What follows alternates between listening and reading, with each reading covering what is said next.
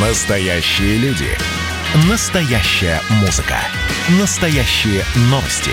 Радио «Комсомольская правда». Радио про настоящее. 97,2 FM.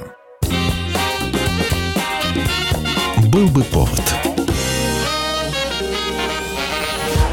Здравствуйте, я Михаил Антонов. И эта программа «Был бы повод» 3 января на календаре и рассказ о событиях, которые происходили в этот день, но в разные годы, ждет вас сегодняшняя передача. 3 января 1907 года вся Россия обсуждает террористический акт. Во время покушения убит петербургский градоначальник Владимир фон дер Лауниц. Он застрелен во время торжественного открытия клиники накожных заболеваний Института экспериментальной медицины. Лауниц, бывший Тамбовский, ныне питерский губернатор, стал во главе города в самый революционный 1905 год и восстание рабочих он подавляет без реверансов с казаками, шашками, повальными арестами. В среде революционеров уже тогда составлялись списки тех, кто заочно приговорен революционными группами к смерти. Фамилия Лауница стоит сразу же после Столыпина. Скажите, вы зачем пошли в террор? Я это уже говорил, когда вступал в боевую организацию. Питерский губернатор переживет 15 покушений, последнее увенчается успехом. Владимир фон дер Лауниц приезжает на освящение церкви, которую построил купец Синягин при новой клинике кожных болезней. Когда Лауниц в окружении гостей спускается с лестницы, из толпы показывается рука с пистолетом. Далее следуют два выстрела.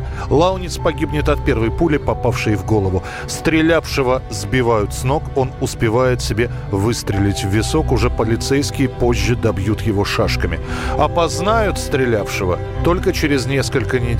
Убийцей губернатора окажется СССР Евгений Кудрявцев по кличке Адмирал.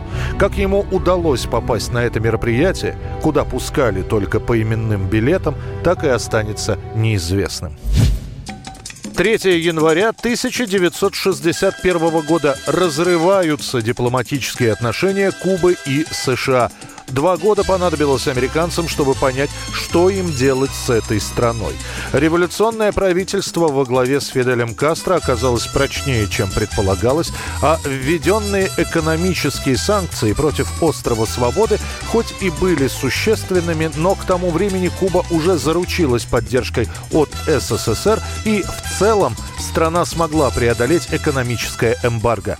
¡Patria o muerte! Родина или смерть! ¡Venceremos! Мы победим! И вот в первые дни 1961 года американцы разрывают не только экономические, но и дипломатические отношения с правительством Кастро. Отозваны послы, гражданам США запрещены поездки на остров, вся продукция из Кубы теперь является контрабандой. Даже знаменитые сигары, которые многие богатые американцы будут доставать всеми правдами и неправдами за очень большие деньги. Это все запрещенные продукты. В апреле того же года американцы попробуют отбить Кубу, но подготовленные ими полторы тысячи контрас будут уничтожены. А когда возникнет угроза вторжения самих американских военных, на помощь снова придет СССР, отправив на Кубу военный контингент и оружие. 2008 год, 3 января, в праздничные дни нового 2008 года приходит новость. В 54 года не стало ведущего актера театра Ленкома Александра Абдулова. Про онкологию Александра Абдулова знает уже вся страна. Первые новости о том, что этот диагноз уже точно поставлен, появляются еще в сентябре 2007 -го. А до этого летняя новость. У Абдулова какие-то проблемы со здоровьем. Подозревают что-то с сердцем и объясняют причины. Слишком напряженный график. Я очень хочу жить. Чуть позже станет понятно, что это не сердце и не язва, а состояние актера сообщают чуть ли не каждый день.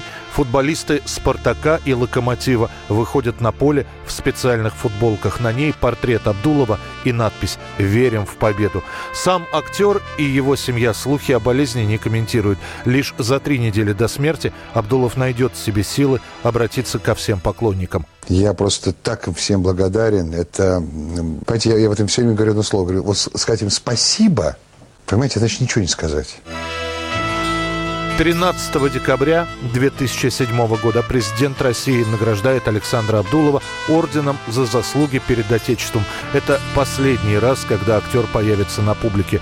В самый Новый год, 31 декабря, Абдулов уедет из клиники к маме и дочке, чтобы провести праздник с ними. Через три дня его не станет.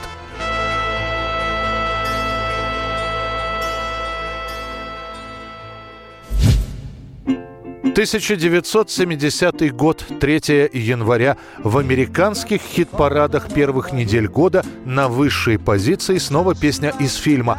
На сей раз лирическая композиция из ковбойской ленты «Буч Кэссиди и Сандес Кит». Сама премьера картины состоялась еще в сентябре 69-го, но вот отдельной пластинкой саундтрек вышел только сейчас.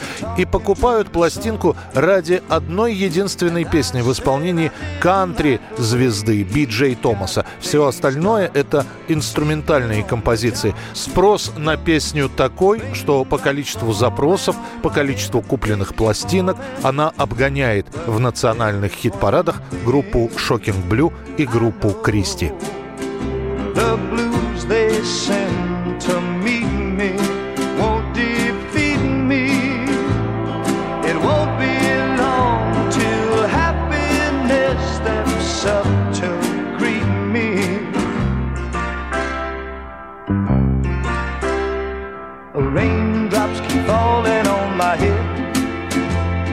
But that doesn't mean my eyes will soon be turning red. Crying's not for me, cause I'm never gonna stop the rain by complaining. Because I'm free, nothing's worrying me.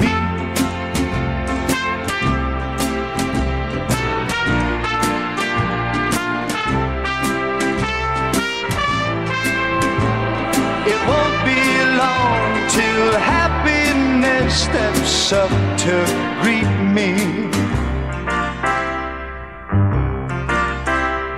Raindrops keep falling on my head, but that doesn't mean my eyes will soon be turning red.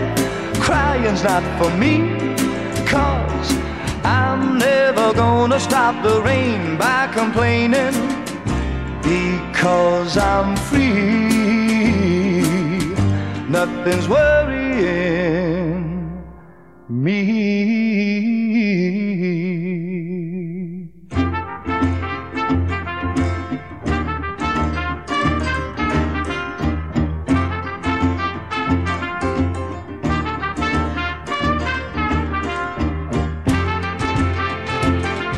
Это была программа «Был бы повод» и рассказ о событиях, которые происходили в этот день, 3 января, но в разные годы. Очередной выпуск завтра. В студии был Михаил Антонов. До встречи.